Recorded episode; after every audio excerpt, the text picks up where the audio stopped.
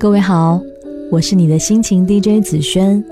如果你有心事想和我分享，可以在微信公众平台搜索“听他说”或者“紫萱 FM” 的全拼，就可以找到我了。我们不认识，甚至没有说过话。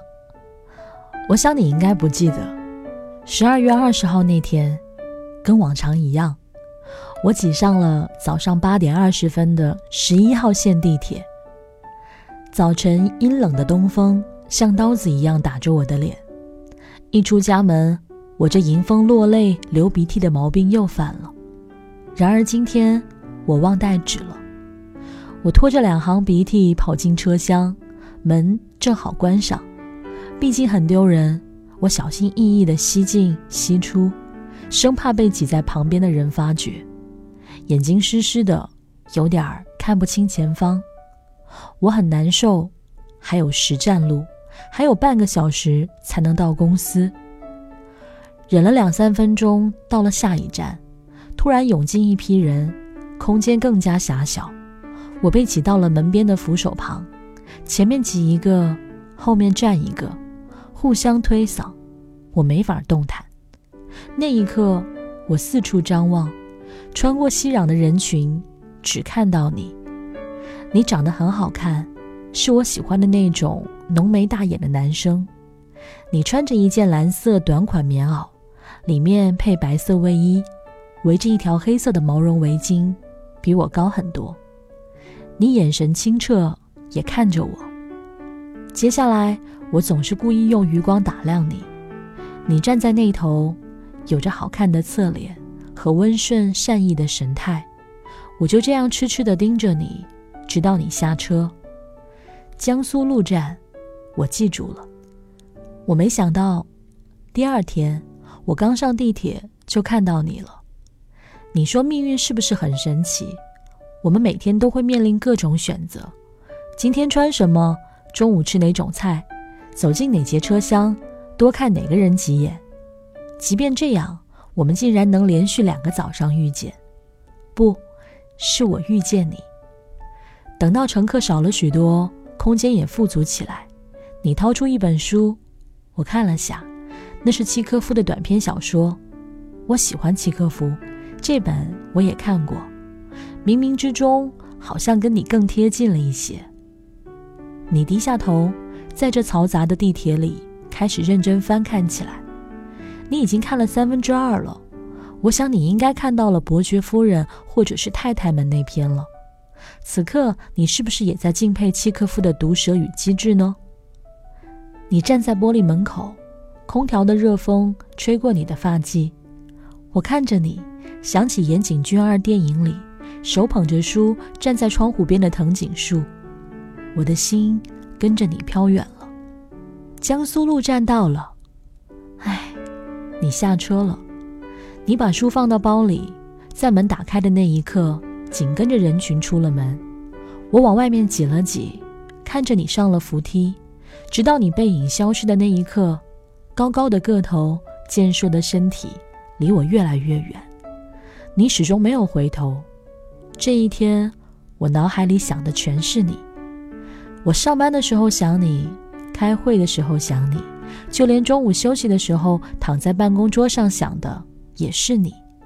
想着你看我的清澈眼神，想着你认真翻书的模样，想着你离开时那高大的背影，我想我是喜欢你了。第三天，我提前半小时起了床。自从上次分手两年来，我还是第一次对起床、对上班。对早上的太阳有了期待。今天我决定认真化个妆。我看着镜子中的自己，略施粉黛，眉毛是昨晚临睡前修的，眼线也练习了很多遍，选了最大方得体的口红色，涂了点腮红，看着年轻了好几岁。我特地挑了一件卡其色大衣，配上贝雷帽，穿上闲置在鞋柜很久的黑色高跟鞋，也不算很高。我还能轻松驾驭。出门前，我又照了一次镜子，舒服、精神、漂亮，万无一失。从进地铁检票口那一刻起，我的心率就错乱了。我知道我在紧张什么。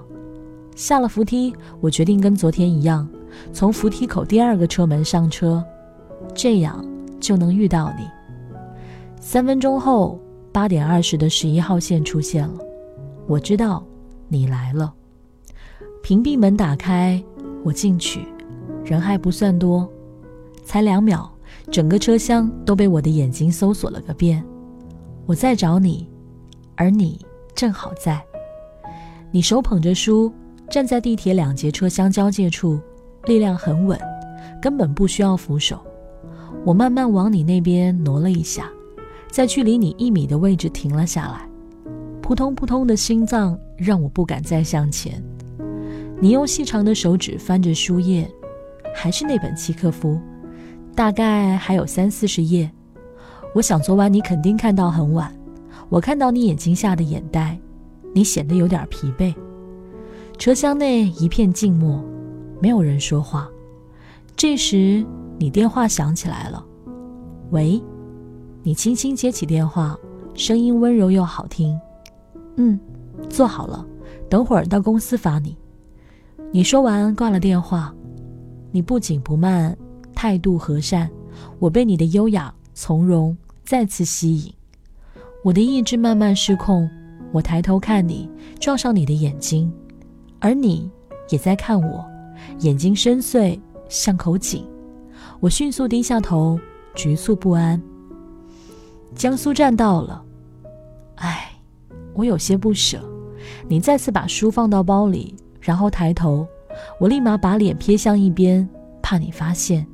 我不知道你有没有多看我一眼，你无意中的匆匆一瞥，把我的伪装打回原形。第四天，我差点疯掉。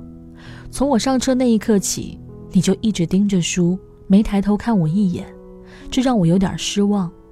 我期待昨天像井一样深邃的眼神再次袭击我。好在下一站跟往常一样挤进了很多人，纷扰的人群把我挤到往后退了好几步，我终于有理由站到你旁边了。前面一个矮胖的女人被推挤得很不舒服，突然她一个大动作把后面的我一推，我就这样被迫贴在了你的身上，几乎是下意识的头皮发麻，心跳加速，脸部发烫。我想我此刻脸一定红透了，我不敢抬头。靠近你，除了眼睛，我全身上下都在看你。曾经无数次幻想过跟喜欢的人抱在一起是什么感觉，几年了，我都快忘记前任拥抱的温度了。但今天，我压抑的感情突然被你唤醒，喷薄而出，一发不可收拾。是我自己挤到你的眼前，扑到你的怀里，一头栽进你的命运里。茨威格说的没错。世界上没有什么东西可以比得上一个女人暗中怀有的不为人所察觉的爱情。我想要跟你靠得更近，我贴着你，你贴着我，我没有动，你也没动。我不知道你在想什么，我也不敢想。可能是被挤得很难受，你把书收了起来，并把身体往后挪了挪。我有点失望。一站站下来，人群散去。我不敢再靠近你，我离你越来越远。你掏出书，已经换了一本卡夫卡。我不得不再次佩服你的品味，连看书都跟我一致。你一脸淡然，继续读起来，一会儿皱着眉，一会儿舒展着脸微笑。我的眼睛一刻都没有离开你。你一出站，我整个人都空了。走出地铁。我第一次发现往写字楼的路是那么漫长，一天都失魂落魄。于是我做了一个疯狂的决定。第五天到了江苏路站，你跟随人群走了出去，我踏出车门跟在你后面。没错，我竟然尾随你了。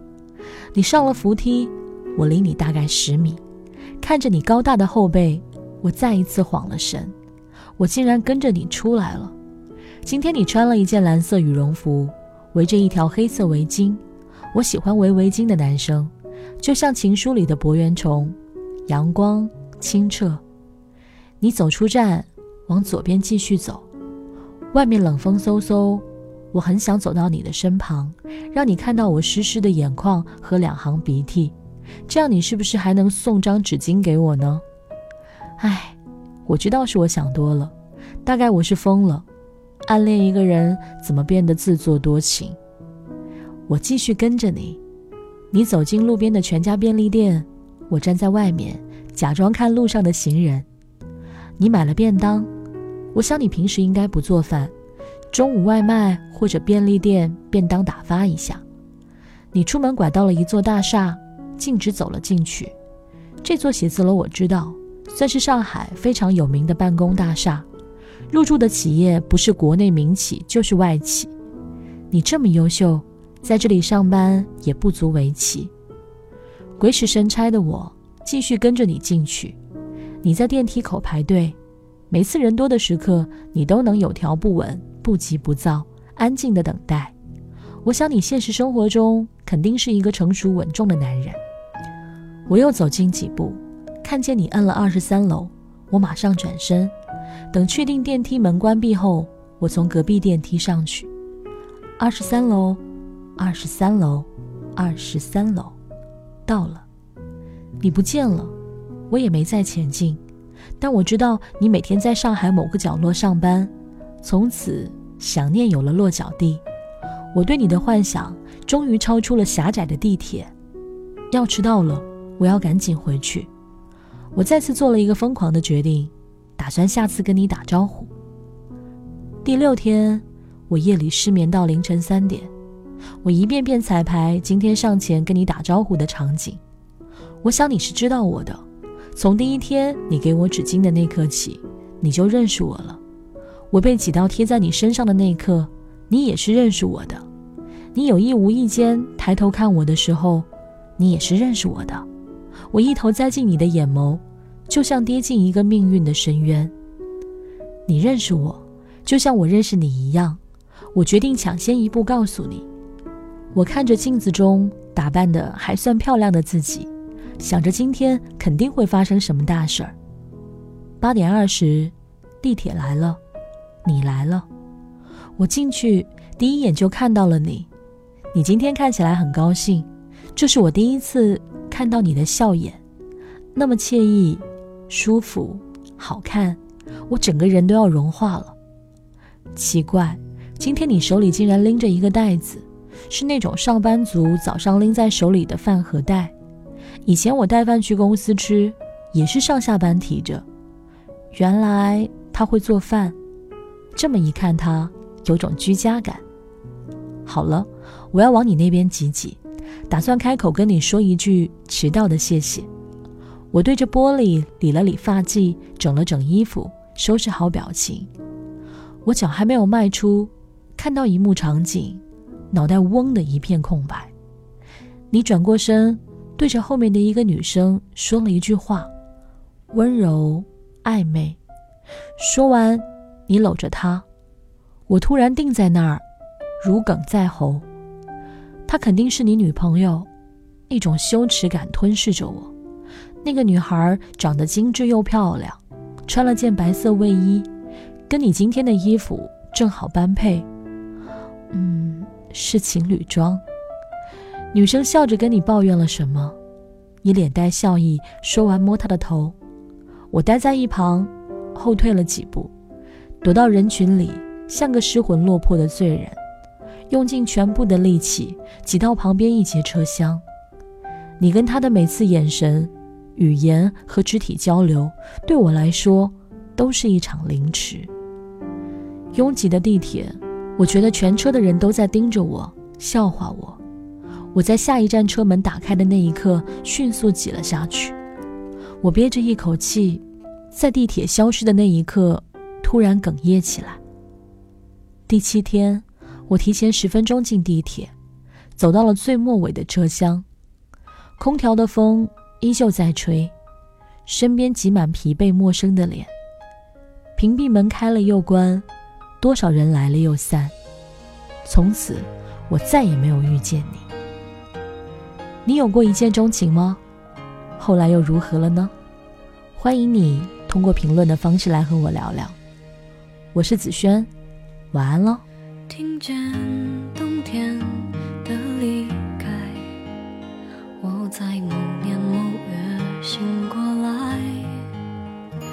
我想，我等，我期待，未来却不能因此安排。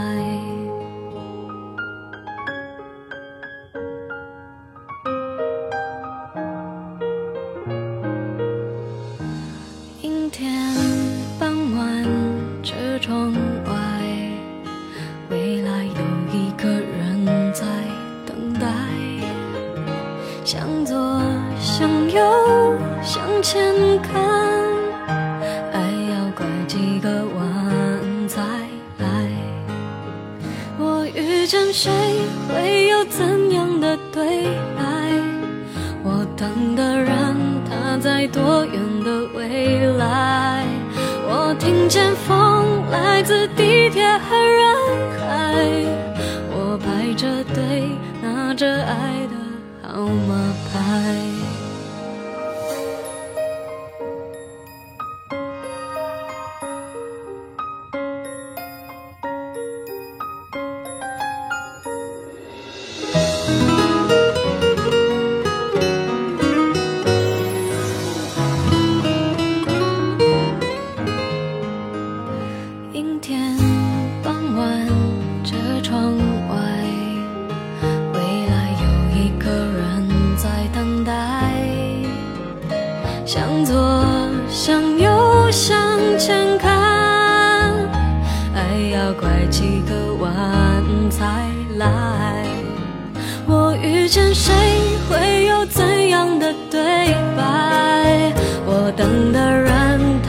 在多远的未来？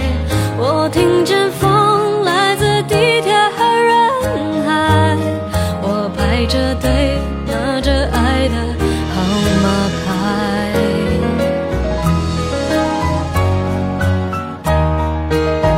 我往前飞，飞过一片时间海。我们也曾在爱情里受伤害。我看着路，